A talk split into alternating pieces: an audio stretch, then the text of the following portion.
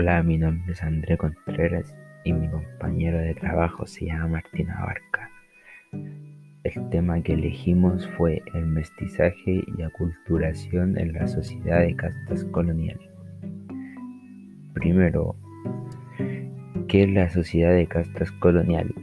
Es decir, un, un conglomerado humano ordenado jerárquicamente de acuerdo al color de la piel, característica que reflejaba, según la creencia de la época, la proporción de sangre que había recibido de los tres grupos raciales principales, españoles blancos, indios y africanos negros. El mestizaje en Chile, este proceso se produjo desde la llegada de Diego de Almagro en 1536. El mestizaje durante la conquista fue principalmente obra de hombres españoles y mujeres indias, ya que la mujer española llegó tardíamente al territorio y de forma reducida. Si bien la Iglesia estipulaba que, que la reproducción debía realizarse dentro del matrimonio y los conquistadores realizaron prácticas sexuales transgresoras, produjeron una población mestiza y un innumerable número de hijos naturales o guachos.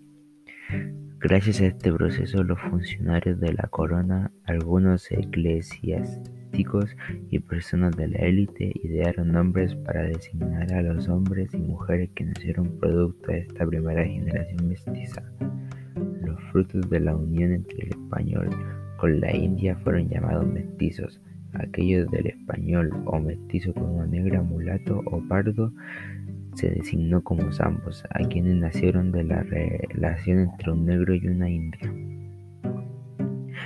A fines del siglo XVI y comienzos del siglo XVII, la introducción de la esclavitud negra en Chile provocó la activa participación del negro en el mestizaje. Desde entonces se produjo una segunda generación mezclada en que se fusionaron españoles, indígenas y africanos con mestizos, mulatos y zambos. El régimen colonial designó como castas a los resultados de las innumerables posibilidades de uniones interraciales que pudieron originarse durante esa época.